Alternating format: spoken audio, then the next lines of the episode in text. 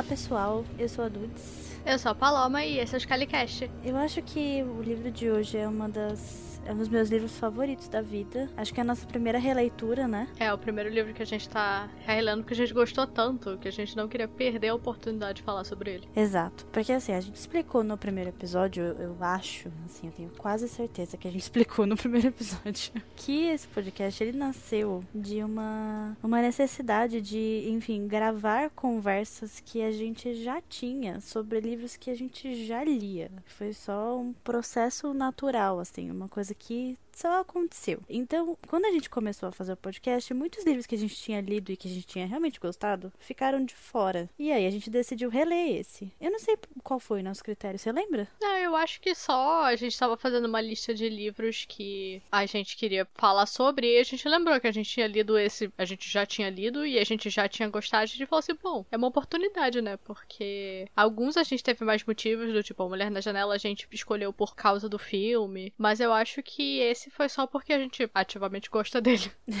Justo. E foi um timing ótimo, né? Porque a gente comentou diversas vezes durante essa releitura que foi muito bom, tipo, ler um livro realmente bom depois de um livro horroroso. Eu acho que a gente, a, a gente sabia que a gente não ia gostar de Mulher na Janela. E aí a gente colocou esse livro depois. Porque a gente já sabia que a gente gostava, entendeu? Porque aí se fosse dois livros ruins seguidos, ia ser muito traumatizante. É isso. Dentro dos nossos corações a gente já sabia. Bom, então vamos começar. A Mulher na Cabine 10 é o segundo livro da escritora Ruth Ware, publicado no Reino Unido em 2016 e aqui no Brasil em 2017 pela editora Roku, com a tradução de Alida Sauer. Eu não sei como fala esse nome, eu espero que esteja falando certo. A Ruth é inglesa, da Inglaterra, no caso, é, e seus livros são frequentemente comparados com a Agatha Christie. E aí a gente já começa a primeira polemiquinha, assim, porque esse tipo de comparação ela já começa assim no Goodreads, assim, tipo, é uma das primeiras coisas coisas que se fala. E aí as pessoas acham que a comparação é porque a escrita da Ruth é genial, assim, nossa senhora, que nem a da Agatha Christie. Mas na verdade é porque elas têm um, um tipo bem específico de construção de situação que quase sempre envolve pessoas, é, entre aspas, presas em um determinado lugar sem poder sair. Tipo, em Assassinato do Expresso do Oriente, as pessoas estão num trem, então elas não podem simplesmente pular do trem e sair andando, sabe? De preferência.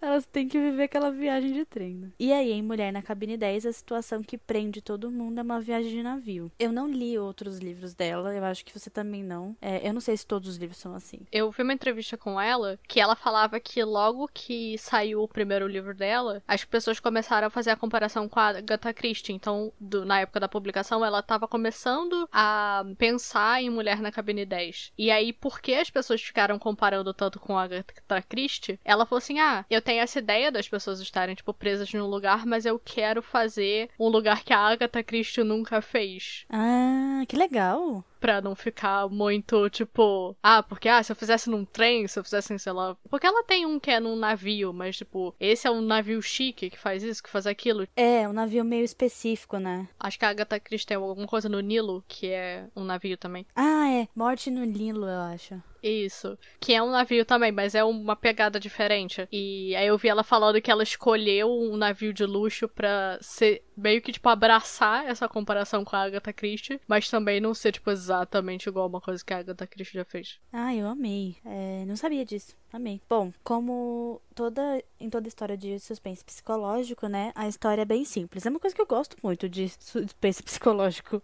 Não tem muito rodeio na história. Ela é isso. Eu sinto que a gente fala isso sempre. Tipo. Sim, a história é simples. É. Bom, nesse caso, a personagem principal é a Laura Blacklock, ou Lo, né? Que é o apelido dela. Ela é uma jornalista de turismo e é, ela é convidada a fazer parte da viagem inaugural do Aurora Borealis, um mini cruzeiro de gente rica que passa pelos fiordes noruegueses. Aí tá. O que são fiordes? Eu trouxe essa informação. Que a gente também não sabia. Não sabia. Fiord é tipo um vale cercado de montanha, inundado por água. E aí, como a formação deles data mais ou menos do período glacial, é mais comum eles serem encontrados mais no norte do planeta, assim, tipo na Suíça, na Noruega, no Alasca, enfim. É fio pra caralho. É esse o ponto. O lance deles terem sido formados na época glacial é porque o gelo derretia do topo da montanha, sabe? Era meio que um processo assim de erosão e tal. Enfim, isso é um fiord. Aula de geografia. Exato. E aí todo o rolê é que eles fazem essa viagem nesse, nesse mini cruzeiro. É um mini cruzeiro porque ela fala no livro que o barco é realmente pequeno, né? Tanto que ela fica. Como que chama? Qual é a palavra? Esqueci. Surpreendida, ela fica surpresa pelo barco ser tão pequeno, tipo, aparentar ser muito pequeno. É, eu lembro que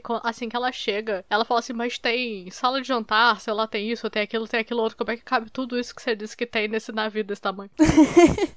Sim, ela até, ela até fala que parece aqueles navios de garrafa, né? E realmente, depois quando ela chega, ela fica tudo tipo, nossa, mas é tudo gigante. Como é que cabe essas coisas tudo gigante aqui dentro desse navio, gente?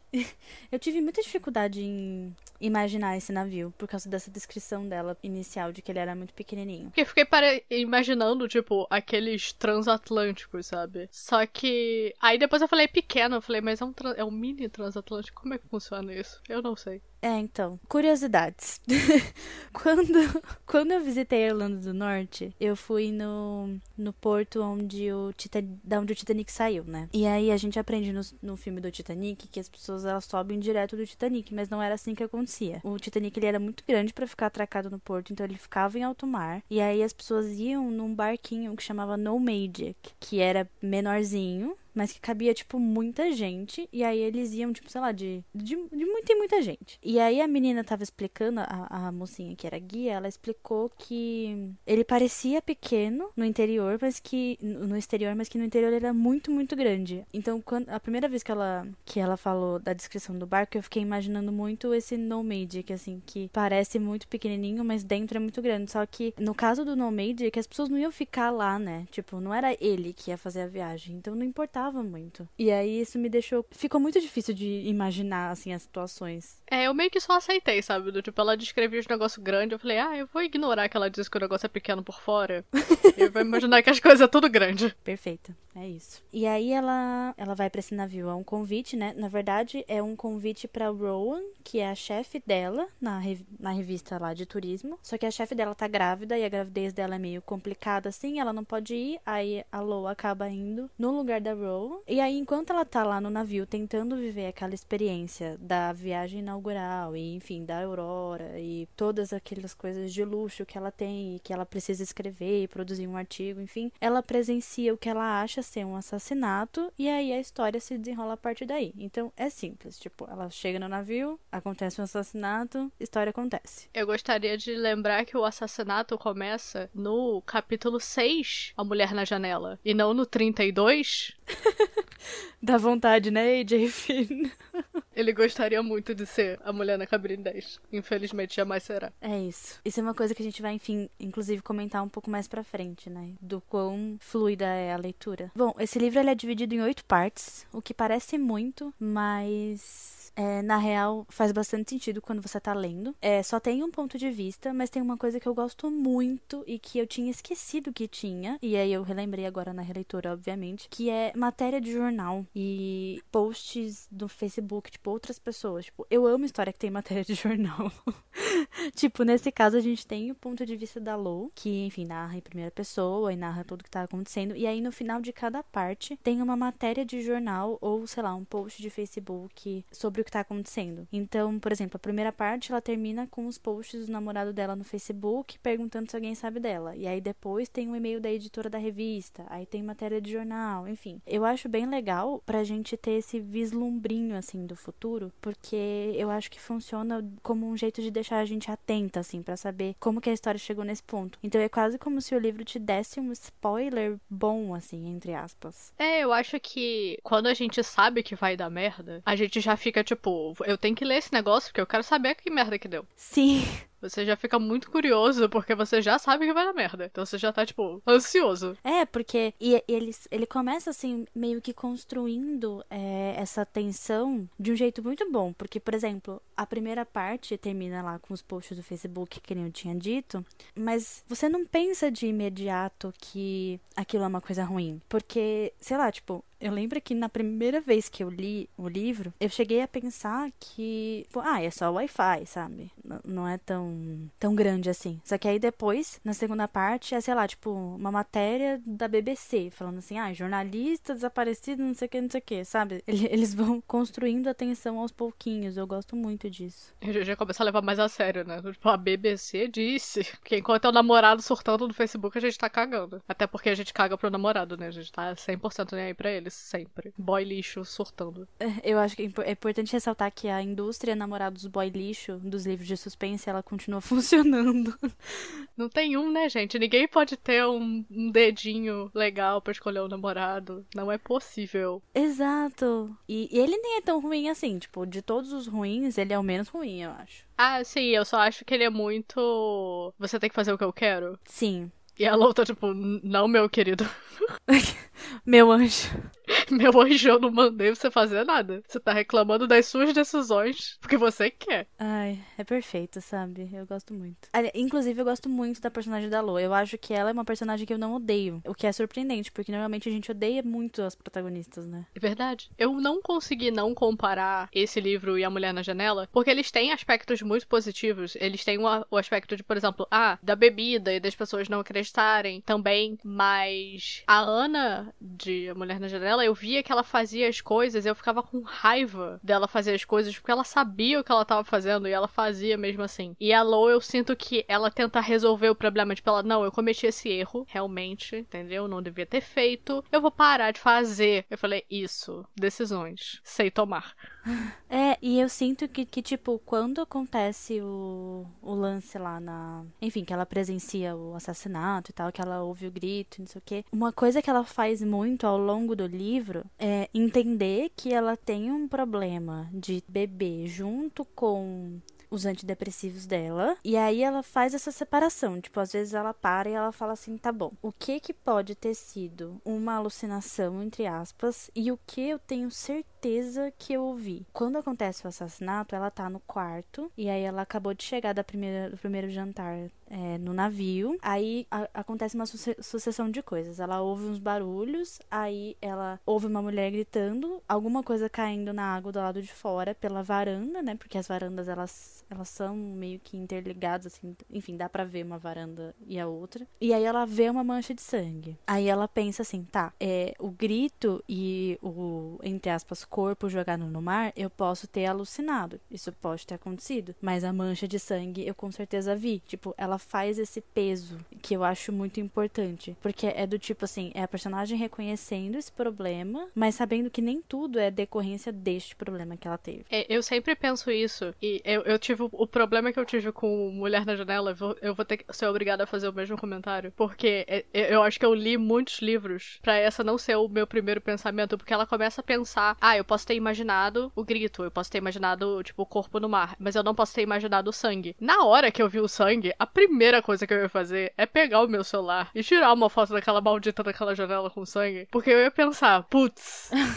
até eu achar alguém, pelo menos eu tenho evidências. É, então. E aí, as pessoas não pensam nisso, gente. Como não? Eu li livro de crime demais para não tirar foto das evidências. Ninguém pensa nisso, né? Eu acho que essa é uma coisa mais irreal, assim, dos livros de crime, né? Que as, a, as personagens, elas quase nunca pensam no óbvio, assim. Eu acho que tirando a Laura de Verity, que tem um background de, de escritora de suspense, e é a única que toma umas decisões um pouco mais racionais e mais perto da realidade, assim, as outras personagens, elas meio que esquecem os recursos que elas têm, né? Tipo, a Lou, ela liga pra, pra polícia, pra segurança do navio. Mas foi que nem você disse, tipo, ela podia ter tirado umas fotos, sabe? É, porque você falou, até a segurança chegar, eu sei lá o que é que tá acontecendo. Eu não sei se a pessoa vai limpar, eu não sei, eu não tenho nenhuma prova. A pessoa vai achar exatamente, você tava bebendo, você escutou um negócio, porque você é doida da minha cabeça. Eu falei, eu não serei chamada de louca, porque eu tenho o quê? Provas, entendeu? Eu não vou deixar você me desmerecer, meu senhor.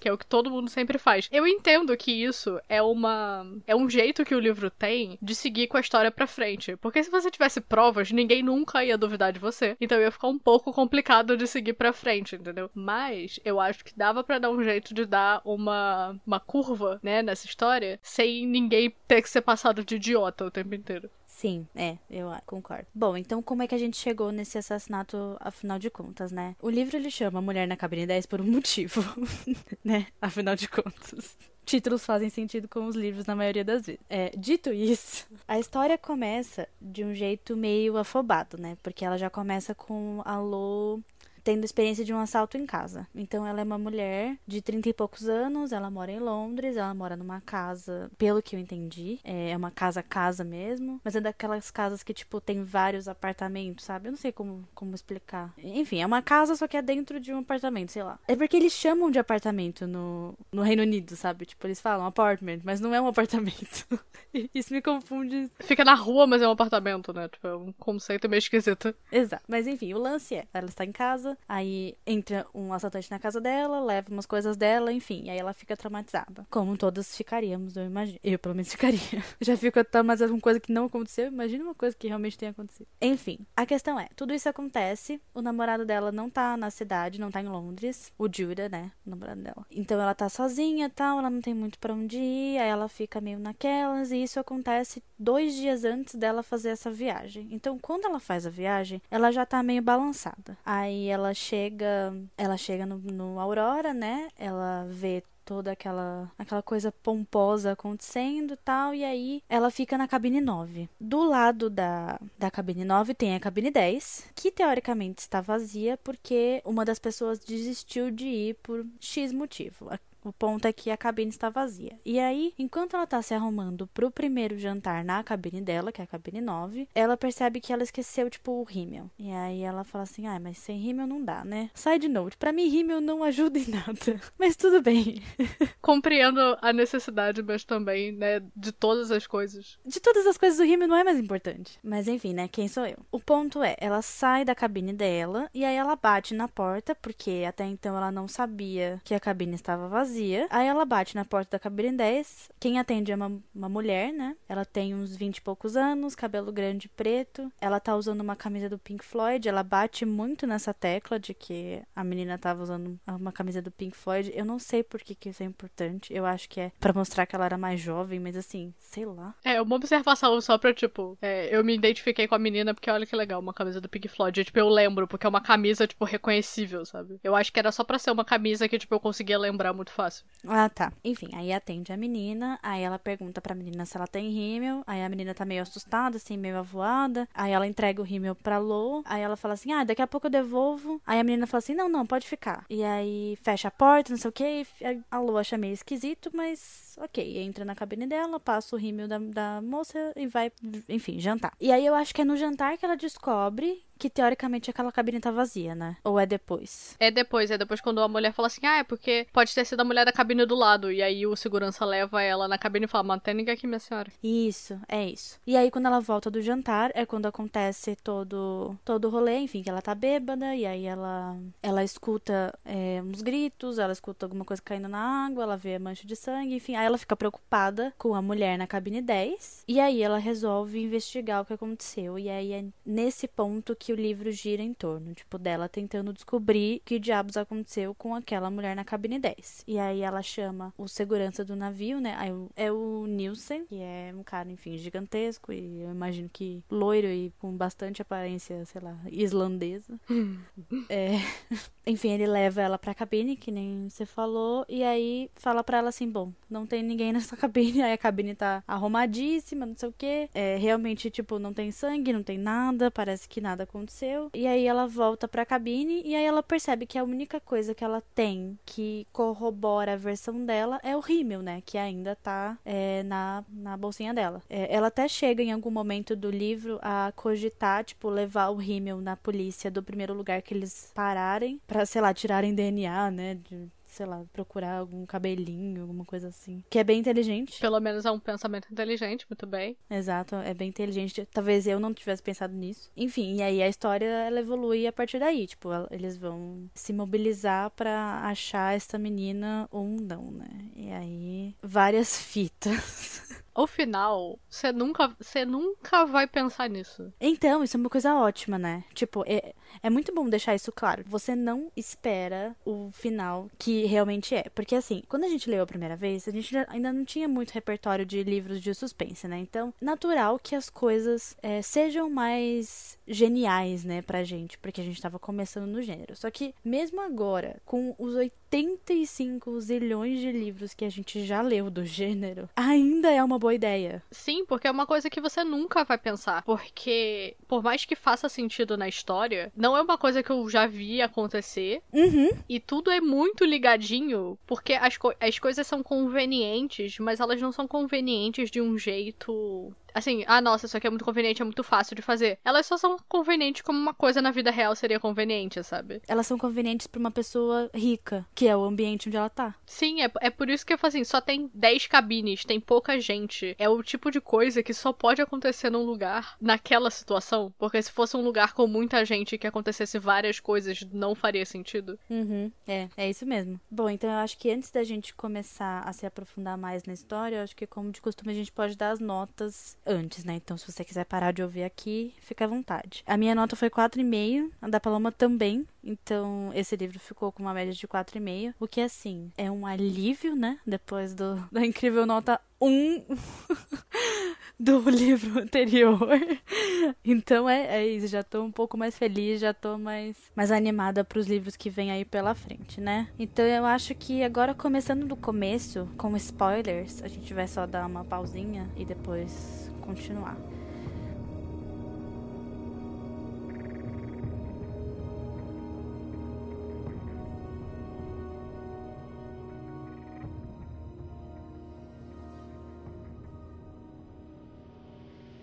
Eu acho que a gente pode começar, literalmente, a partir do momento que eles começam a investigar a situação, né? Porque que eles fazem da primeira vez? Eles fazem o lógico que é: vamos te mostrar todas as pessoas que batem com a descrição da mulher que você viu, para você ver se alguma dessas mulheres é a mulher que você viu. Até aí é muito inteligente. É, porque só tem meia dúzia de pessoas, né? No negócio, é muito fácil. Sim, ela sabe que não é nenhuma das mulheres que tava com ela, né? Porque tem. Quantas mulheres? Três? Tem a Tina. Tem aquela que é modelo, que eu esqueci o nome. Que eu esqueci o nome. Tem a, tem a Tina, tem a modelo. Tem a, a Anne, que é a mulher do Richard Bomer, né? Que é o dono do Aurora. Talvez só? Acho que só, né? Acho que de repente tem a mulher de mais alguém, porque eu lembro que tem um momento que tem na festa que ela fala assim: ah, tem aquele grupinho de mulheres que são tipo as esposas, e aí tem um grupinho de homem que são tipo os outros, mas também tem tipo quatro, cinco. Exato. Uh, o ponto é, ela sabia que não era nenhuma dessas mulheres. Então, quando ela falou com o Nielsen lá, que é o, o chefe de segurança, a primeira coisa que ele fez no dia seguinte, né, porque isso aconteceu de madrugada, então eles acordaram muito cedo e fizeram essa ronda entre as mulheres da tripulação para ela ver se alguma alguma delas era a mulher que ela estava procurando e não é. Eu acho que é importante citar que ela desce para os alojamentos da tripulação, né? Então, isso é uma coisa que ela acaba conhecendo e que nem todos os passageiros conhecem, né? Que é onde a tripulação dorme. E aí ela ela comenta de ser claustrofóbico, de ser tipo um contraste muito grande com a, toda a riqueza que é lá em cima, enfim, isso é uma coisa que ela fala bastante, né? E aí as coisas meio que não andam, porque não é ninguém né? Não é nenhuma daquelas pessoas. Então ela começa a achar que realmente a mulher morreu e começa, sei lá, bater um desespero esquisito. E, e realmente parece que as coisas não vão andar, né? É porque o Nilson meio que fica tipo, bom, fiz o que pude, minha senhora. Exato. Né? Te mostrei aqui a galera, não é ninguém. Eu tô tentando te levar a sério, mas tá um pouco complicado. Tá um pouco difícil. Então, pelo menos ele tenta, entendeu? O Nilson é um menino esforçado. É, então, ele não, ele não, ele não acredita muito nela, mas ele faz o trabalho que ele tem que fazer, o que já é muito diferente de vários outros policiais em outras histórias, assim, que por mais que o Nielsen não acredite tanto nela, ele vai atrás. Ele meio que vai atrás, pode não ser na intenção de ajudar ela, pode ser na intenção de provar o ponto dele, mas ele vai atrás. Porque eu acho que, tipo, num navio dessa magnitude, com tanta gente rica, eu acho que é muito difícil você só ignorar problemas, porque se realmente tiver um problema, olha a merda que vai dar com toda essa gente dentro do navio, que pode ferrar muito a imagem do, dos donos. Sim,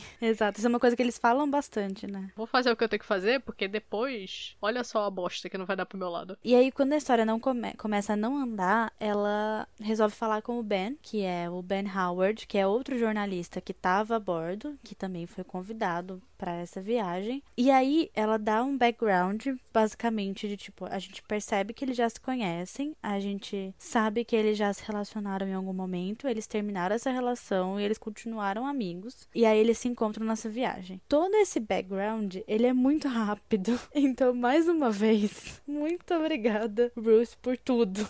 por não brincar com o meu tempo. São todas as informações que a gente tem que saber. A gente não precisa de três horas de explicação do background de cada história. A gente sabe que eles namoraram, eles terminaram, continuaram, não puta amigos, mas ok amigos. A gente sabe que o, o Ben é meio, tipo, babacão. Aham. Uhum. Então, assim, é aquela coisa, a gente quer que o Ben ajude, que é porque tadinha, mas a gente também não gosta dele. Exato. Então a gente também não confia nele. Exato. Eu acho que é, é legal dar esse background de que eles se conhecem antes, então talvez ela confie nele porque eles já se conhecem, mas ao mesmo tempo a Ruth fez ele ser babaca pra gente não confiar nele. Exato, e pra ela também ter essa dúvida. Eu acho que isso sim foi um toque incrível. Enfim, aí ela conversa com o Ben, aí ela resolve explicar para ele o que estava acontecendo. Ela conta para ele do assalto anterior, né, de antes dela viajar. Ele acredita nela assim desde o começo. Ele não mostra que ele duvida dela em nenhum momento, né? Acho que isso é, acho que isso é muito legal também. Então eles resolvem investigar entre aspas a situação como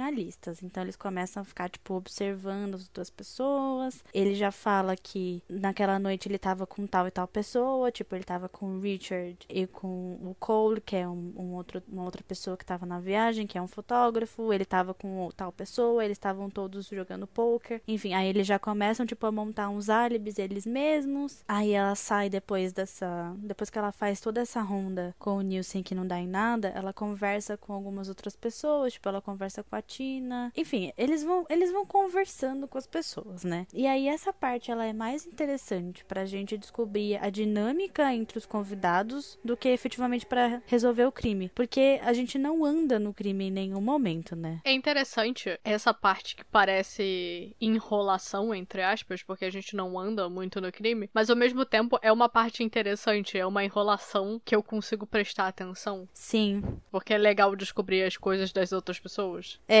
Eu me importo com os personagens o suficiente pra, tipo, querer saber. Sim, total. Isso é uma coisa boa também, tipo, os personagens, eles, eles não são simpáticos, mas eles são interessantes. Não são... Claro que é um monte de gente rica num navio procurando a aurora boreal, então, assim, isso, essa premissa já é ridícula, absolutamente. mas são pessoas que, por exemplo, a Tina, ela também é uma jornalista que a Rowan, que é a chefe da Low, já falou dela. Então, tipo, ela já tem um background da Tina de antes. E aí a gente vai conhecer a Tina pelos olhos da Low. É, o fotógrafo, ele é um fotógrafo famoso por causa disso, disso e disso. Tipo, é, as, as, aquelas pessoas, elas não são aleatórias, né? Elas não são ricos aleatórios. Não é, tipo, sei lá, citando, sei lá, aquele filme maravilhoso do Adam Sandler com a Jennifer Aniston, que tá na Netflix. Eu não sei se você já viu, mas ele é perfeito. Eu esqueci como chama. Ah, eu sei. Aquele que também acontece no navio, né? Alguma coisa em alto mar, não é? Isso, isso, é. Eu não, eu não assisti, mas eu sei qual é. É perfeito, assista. Enfim, todas as pessoas que estavam lá, elas eram da família de alguém, né? Então, tipo, não é, não é uma reunião ao acaso, assim. Tipo, aquelas pessoas que estão no Aurora, elas foram cuidadosamente selecionadas pelo Richard para fazer essa viagem inaugural, né? Enfim, e aí tem toda essa enrolação. E aí acontecem duas coisas que são são o estopim para a história realmente começar a andar. A primeira delas é que o Rimmel some, né? É, porque aí já ferra todo o desenvolvimento. Porque eu, eu fiquei pensando isso. Na hora que ela contou sobre o Rimmel, eu fiquei, menina, era a única prova que você tinha, né? Uhum. E agora a galera vai saber que o Rimmel existe. Alguém vai tentar pegar de você. E aí, o que, que aconteceu? Sumiu o Rimmel. Eu andava com aquele Rimmel no bolso. Eu acho ótimo, porque assim, eu dou vários argumentos como se eu fosse um dia participar de um crime. e aí eu já vou ser muito esperta. Entendeu? Melhor que todo o FBI. É isso, a gente vai resolver o crime nós mesmos. Formada em 10 temporadas de CSI. Exato. E com o respaldo legal de 8 temporadas de Suits. Eu posso fingir ser advogado. Mike Ross com certeza me ensinou demais. Se ele, se ele pode, a gente também pode. Enfim, aí o rímel some. E aí, a gente precisa lembrar que enquanto isso está acontecendo, o navio está andando, não é mesmo? É por isso que serve o navio. Eles não estão parados. Ah, Enfim, a viagem está acontecendo. Então, passam os dias. Tipo, o embarque é num domingo, aí passa, enfim, segunda. É, domingo à noite é quando acontece o assassinato, né? Entre aspas. Aí, segunda-feira de manhã é quando ela começa a investigar e não sei o quê. E aí vai chegando. A gente sabe que esse tempo passou, não só porque ela, enfim, dorme na história, mas porque a gente tem aquelas matérias no final dos capítulos, né? Então a gente vai acompanhando tudo o que tá acontecendo do lado de fora, digamos assim, do navio, Pô, em terra firme na Inglaterra. Então a gente sabe que os dias passam porque cada vez as matérias elas vão ficando mais mais tensas assim, tipo, corpo encontrado, roupa encontrada, sabe? É mais urgente, né? É, elas vão ficando mais urgentes, exatamente, é exatamente essa palavra, amiga, obrigada. Mas o ponto é, como o navio tá andando, não sei o que, e aí ela resolve falar com o Richard sobre as coisas que estão acontecendo, ele fala pra ela assim, não, é, tá tudo bem, a gente vai atracar é, numa cidade que eu não vou me arriscar a falar o nome aqui, da Noruega. Assim, eu, não- eu simplesmente não vou ofender essa língua hoje.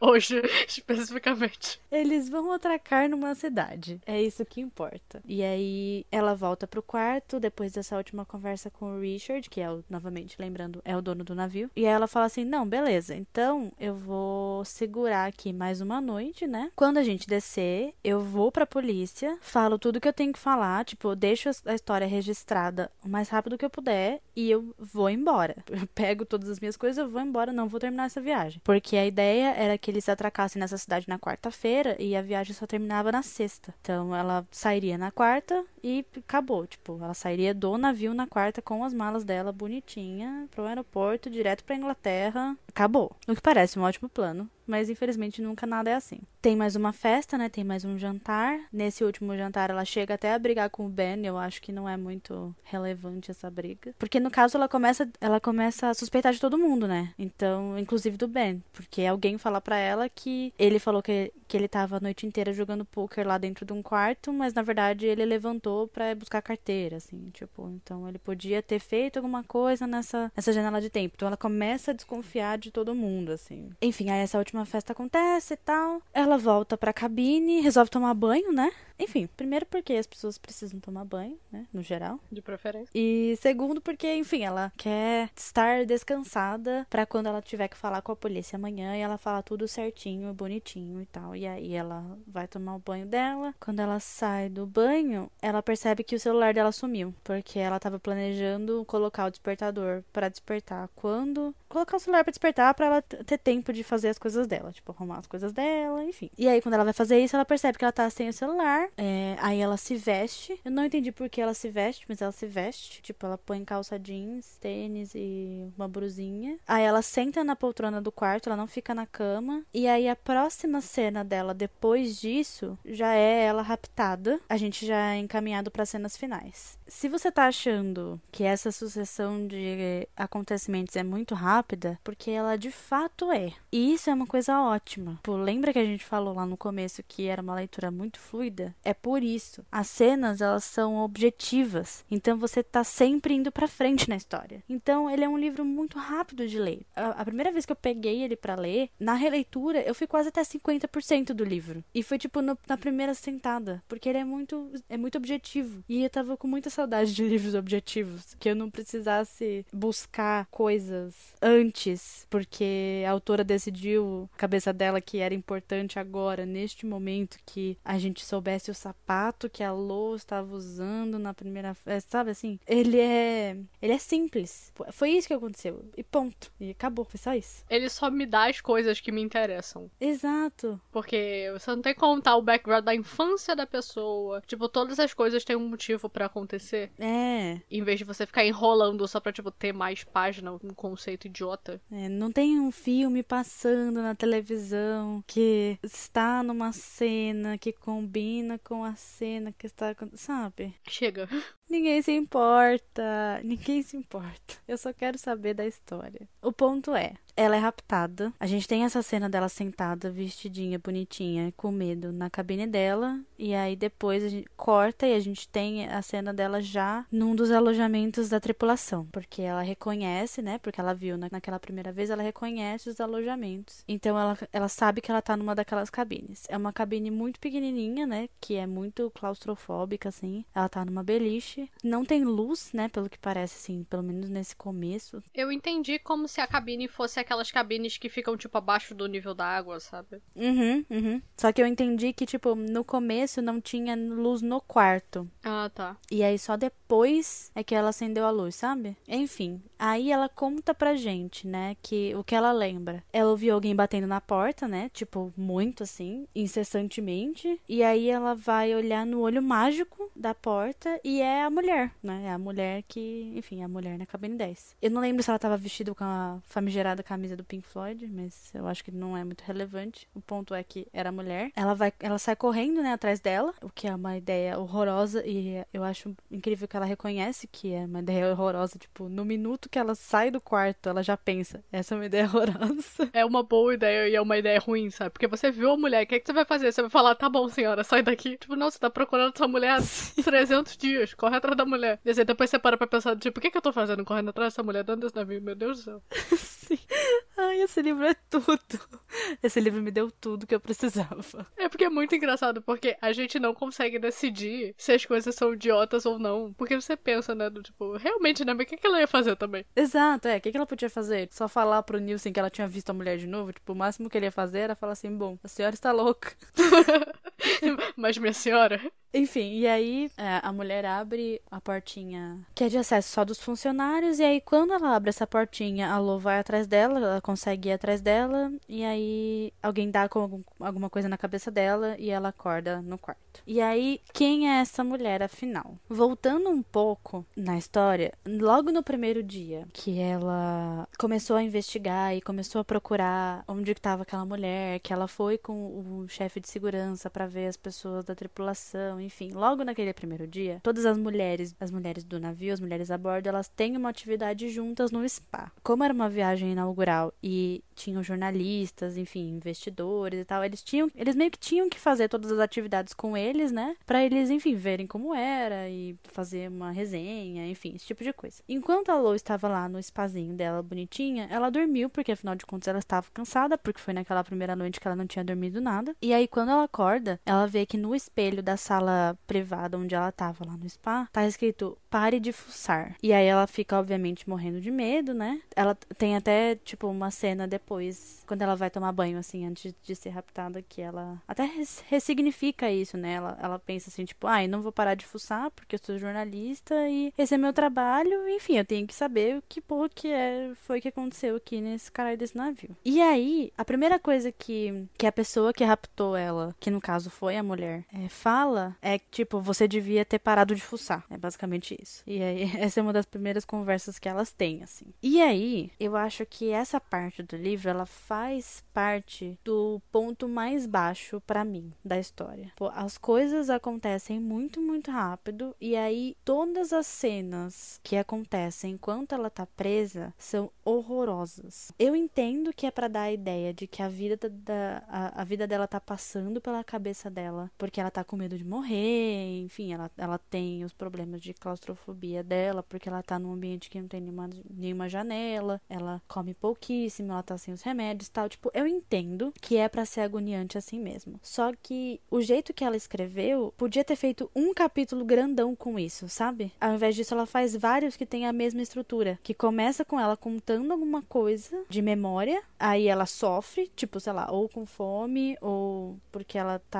nojenta, esquisita, ou porque a menina vai levar comida, e aí, tipo, sempre que a menina vai levar comida, tem uma, uma interação. Tipo, na primeira vez ela tenta atacar a menina com um pedaço da bandeja. Aí depois ela pede o remédio. Aí ela vai conversando com a menina, tipo, ela vai falando assim: "Não, porque você precisa sair daí, não sei o quê". Aí a gente começa a conhecer de fato a menina, tipo, elas começam a criar uma relação. Então, a primeira coisa que ela faz é perguntar o nome dela. Então a gente descobre que o nome da menina é Carrie. E aí a Carrie vai contando para ela que ela não pode fazer muita coisa porque ele não vai deixar. Então a Lo já descobre que existe um ele. Então, assim, quem é esse ele? E aí ela começa achando que esse ele é o Ben. E aí, o que que acontece? Quando ela tenta quebrar a bandeja na cabeça da menina, que eu acho incrível. A grosseria. Enfim, machuca ela, né? Obviamente. Que é uma bandejada na cara. Aí a Carrie fica assustada. Ela fala assim: Ah, ele vai.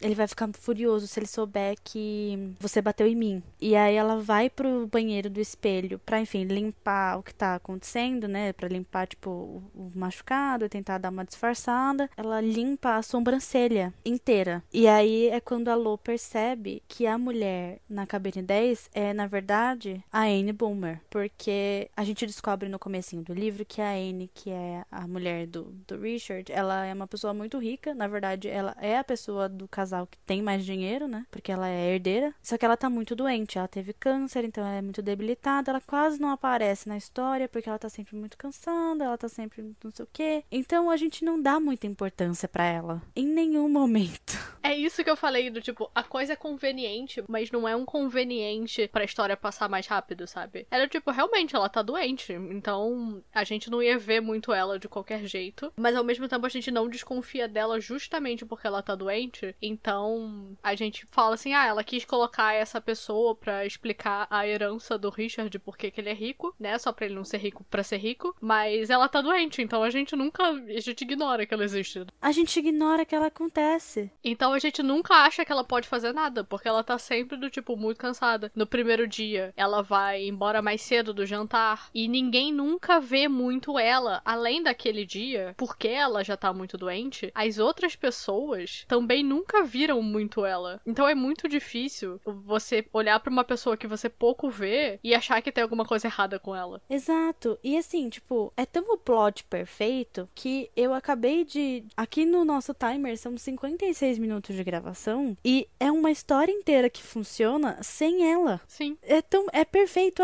nesse nível. É uma história que funciona sem ela. Eu não precisei falar lá no começo que existia uma mulher que ela tava doente, porque de tão, de tão não importante que ela era até este momento. E aí ela vai juntando todas as coisas na cabeça dela. Ela lembra que a Anne Boomer, por exemplo, estava no spa. Então ela super podia ter escrito a mensagem porque ela estava no spa. E aí as coisas vão as coisas vão legando. Aí ela vai embora, a mulher vai embora e deixa a Lou sozinha lá na cabine e é aí que ela começa a pensar, não, mas não faz sentido, porque essa mulher, ela parece muito não doente. É, pra estar tá fazendo todo esse, esse rolê. E se ela tá ali, quem foi que morreu então? E aí ela começa a pensar e tal, e aí ela chega à conclusão, meio óbvia, mas não tão óbvia assim, de que na verdade são duas. E aí a gente descobre o verdadeiro plot que é a mulher na cabine 10 matou a Anne verdadeira. Tá fingindo ser coisa meio Avril Lavigne morta substituída vida, sabe? Sim. Acho que esse pode ser o, o título do episódio.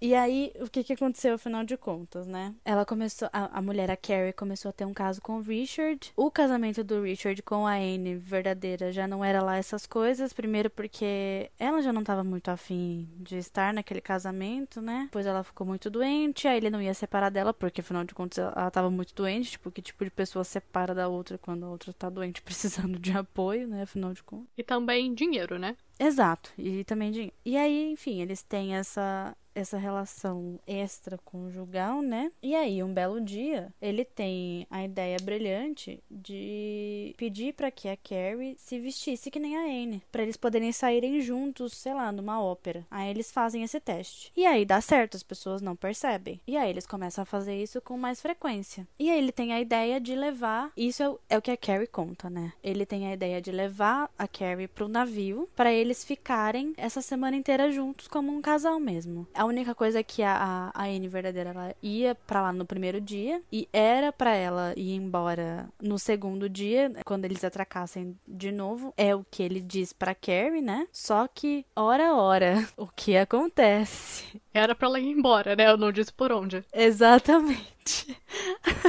o Richard disse pra Carrie que ela ia embora, não disse como. Convenientemente, ele conta para ela que ela descobre o caso, fica transtornada e ele, em legítima defesa, tá, menina? Empurra ela, ela bate a cabeça na mesa e morre. Eu acho ótimo, porque é tipo, é em legítima defesa, a mulher com câncer toda fodida, você tem que empurrar ela. Exatamente.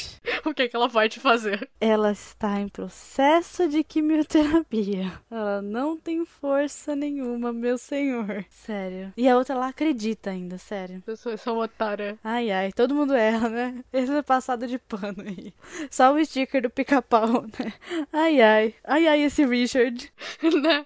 Olha só. Aí o que, que acontece? Ele leva ela, ele coloca ela numa mala. Numa mala, meus senhores. Numa mala. Pra você ver como ela era pequena e como ela era, tipo, uma grande ameaça. Exato. Ela cabe numa mala. Ela cabe numa mala, sério. Ele leva esta mala para a cabine 10. E aí, na cabine 10, ele pede pra Carrie jogar ela pra fora do navio. E é basicamente o que ela faz. Só que aí ela conta pra Lo que antes disso acontecer, ela abre, né, um pouquinho o fecho, é, o fecho da mala. E ela conta assim que ela. Eu tive a impressão de que ela deu uma piscada. Ela usa é, pestanejou. Ela não fala re realmente piscada, ela fala pestanejou. E aí dá pra gente ver que ela contando isso pra Lo, dá pra gente ver que ela tá meio perturbada, assim, né? É o primeiro sinal de que talvez o livro não termine do jeito que todos os livros terminam sempre, né? É porque a gente vê um pezinho na consciência, né? Porque acaba que ela realmente joga o corpo e ela fica naquela.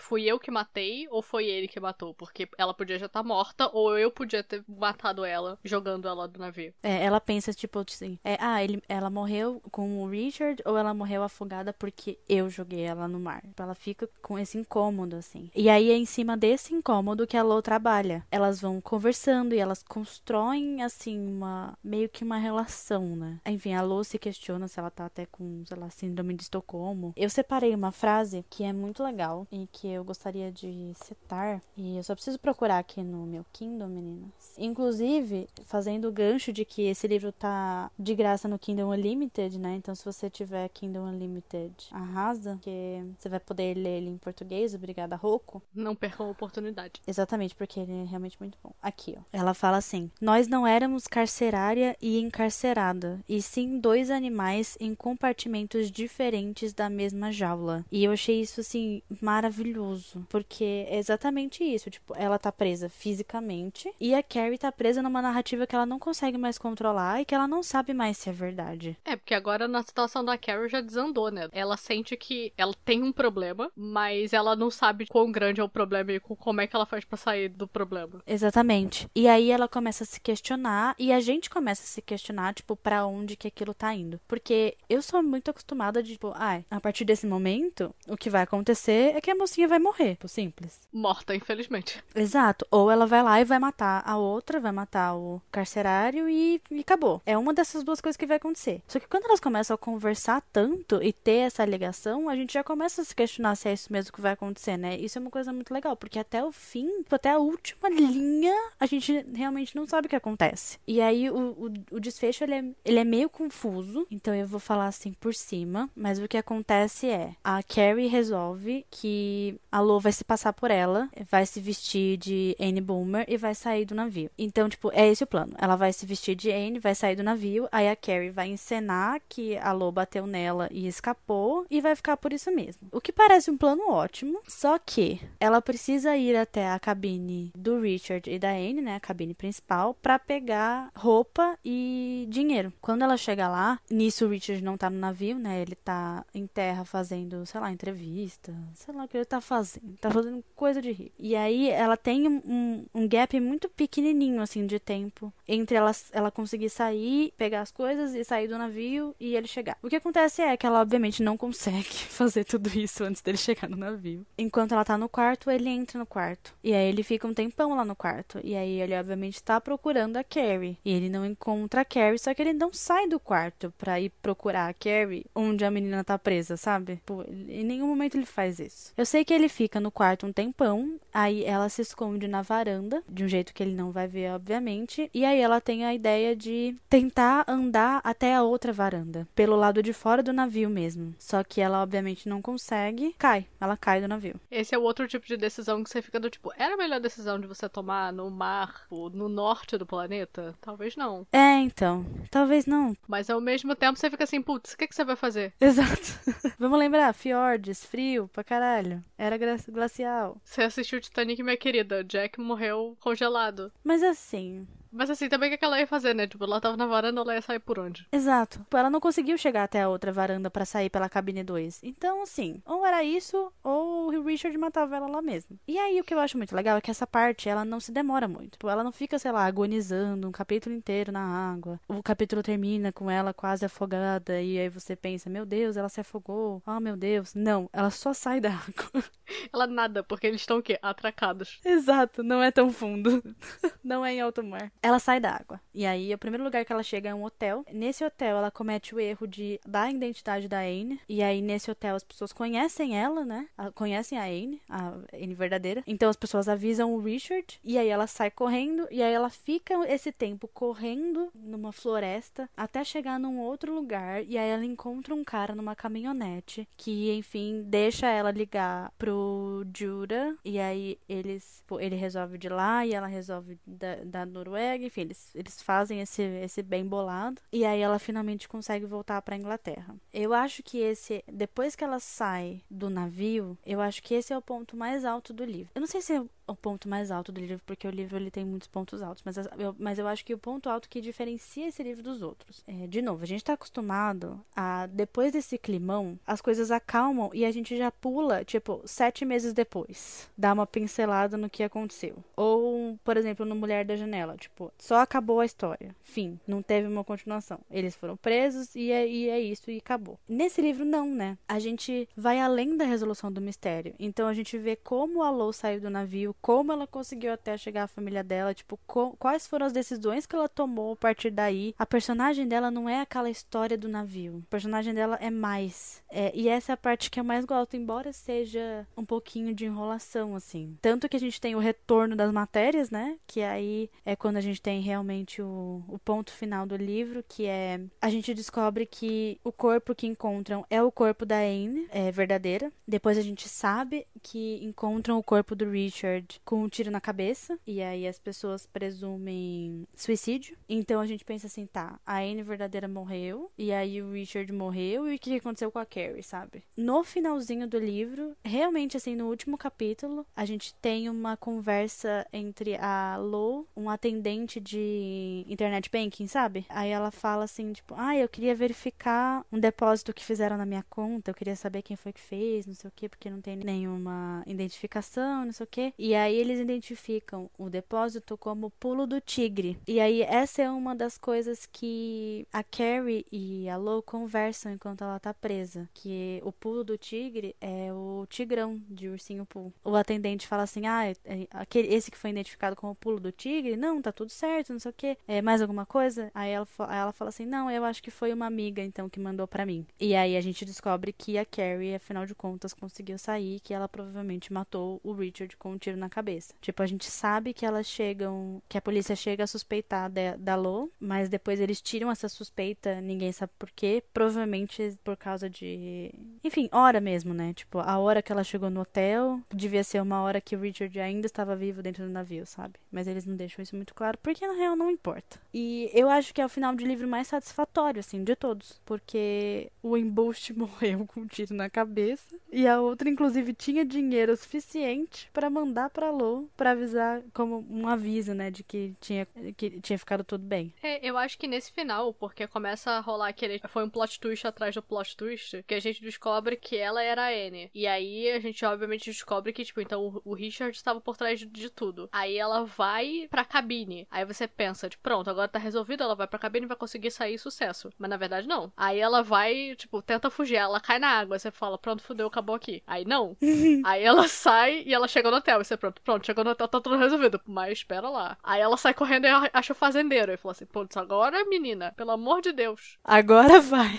Agora vai. E aí ela realmente consegue. Então eu acho que, tipo, todas essas coisas foi um plot twist atrás de plot twist e você vai ficando, tipo, surpreso. Mas na verdade, a gente acha que tá tudo resolvido, mas em nenhum momento é, a autora disse, tipo, não, tá resolvido, entendeu? É isso mesmo, final acabou. É a gente que fica sendo otário, entendeu? Que a gente fica, nossa, nossa, finalmente, né, tadinha, resolvido esse problema. A autora fala, mas eu nunca te disse que tava resolvido esse problema. É você que acha, seu otário. É verdade, ela nunca prometeu nada. Ninguém me prometeu nada esse final. É você que tá sendo otário. Que é o que a gente falou que a gente não gostou da mulher na janela, que eles davam o um negócio e depois eles falaram: não, não, não, mentira. Ninguém nunca mente pra gente. É a gente que é otário sozinho. É, é a gente que quer acreditar que, que vai ficar tudo bem. E, tipo, ela nunca disse isso. É, era só mais uma parte da história. Enfim, esse livro é. Foi que nem você disse lá em cima. Tipo, é o, o que Mulher na Janela jamais será.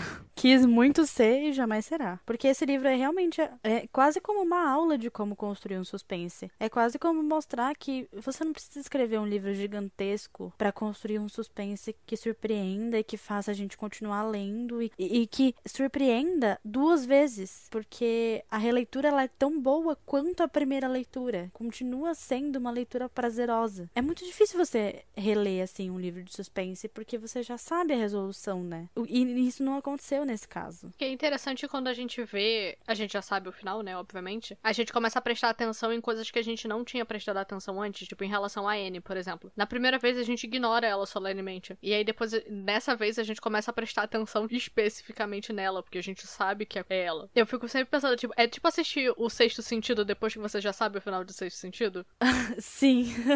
que você, você começa a prestar atenção nas coisas que, tipo, pra você antes não tinha importância. E aí agora você sabe o que acontece e você fica, ah, olha só essa parada. Tipo, não tinha visto. Mas a autora te dá todas as ferramentas. Tipo, ela não te esconde as informações. Que era o caso que a gente falou em Mulher da Janela, que do nada ele tirou do cu que o garoto tinha transtorno de personalidade, sendo que em nenhum momento ela te deu essa dica para você chegar nessa conclusão sozinha. Tipo, a Anne sempre esteve lá a Amy sempre foi um personagem esquisito, que, tipo, a gente ignorou porque quis. A gente ignorou porque quis, exatamente. É, eu quero achar aqui. A primeira coisa que. É, nisso de reparar é, nos mínimos detalhes, a única coisa que eu reparei é que quando ela encontra a mulher na cabine 10 pela primeira vez, ela fala uma coisa muito específica. Eu tô, vou procurar aqui rapidinho. Rapidinho não vai ser, né? No caso, porque eu não faço a menor ideia de onde eu tô. Vai ser rapidinho para quem tá ouvindo que a gente vai editar.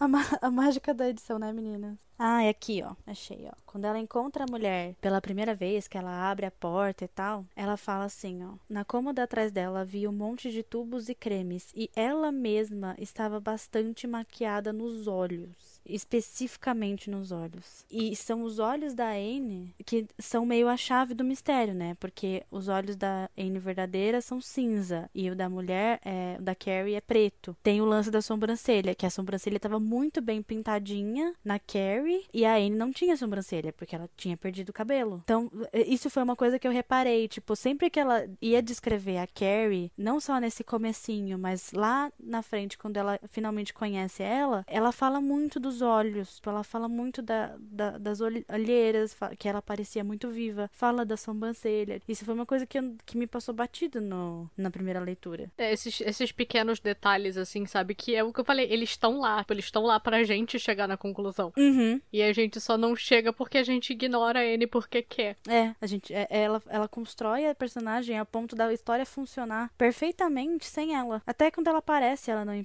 não é importante. Tipo, quando ela aparece no spa. Ela tá só lá no spa. E a gente só fica, ah tá. A gente, tipo, ela tá no spa. A gente pensa em todas as outras pessoas, mas a gente ignora ela. É, então, a gente pensa, tipo, ah, é mesmo. É claro que ela tá no spa, né? Ela é feita para ser ignorada. E é o personagem perfeito por isso, né? É, é a desculpa perfeita. Enfim, muito feliz com essa leitura no geral. Não tenho como recomendar mais. Se você já leu e faz um tempo, talvez você queira revisitar esse livro, porque ele é realmente muito bom. Antes da gente finalizar, eu acho legal a gente falar que a Pan Gonçalves tem um clube do livro, né? E o livro desse mês é justamente A Mulher na Cabine 10. Então, eu acho que seria legal se vocês também participassem da live. Provavelmente vai ser uma discussão tão rica quanto a nossa, né? É, porque também é tão pertinho. Acabou que as duas tiveram, né? Todo mundo teve a mesma ideia. A live vai ser no dia dia 1 de, de junho, às 8 horas, lá no canal da Pan, que é Pan Gonçalves. Então vai ser legal se vocês quiserem, tipo, ouvir o nosso e depois ir lá ouvir. Sim, porque esse episódio tá saindo no dia 28, né? 28 de maio, no caso. Dia 1 já é segunda-feira, então já, já vai dar tempo de acompanhar as duas coisas. Semana que vem a gente já tem episódio de novo. É um episódio muito legal de um projeto aí especial. Vem aí. A gente tá inventando em moda de novo, perdão. Exatamente. Mas eu acho que vocês vão gostar. É um episódio extra, né? Então a partir do mês que vem, todos os meses vão ter esse episódio extra que faz parte desse projeto aí. Então vocês só vão ficar uma semana com saudade da gente. Quinta-feira que vem a gente já tá aqui de novo. Então é isso. Continuem ficando em casa pro governador de São Paulo não precisar tirar uns feriados do cu. Aqui no Rio de Janeiro a gente permanece com os nossos feriados, não faz a menor diferença. É isso. então se você pode ficar em casa, fique em casa. E até semana que vem. Tchauzinho.